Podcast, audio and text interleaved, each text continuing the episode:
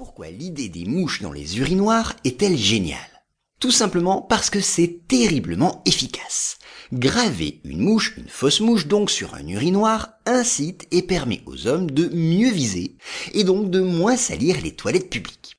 Ainsi, à l'aéroport d'Amsterdam, ces mouches ont fait baisser de 80% les dépenses de nettoyage dans les toilettes des hommes.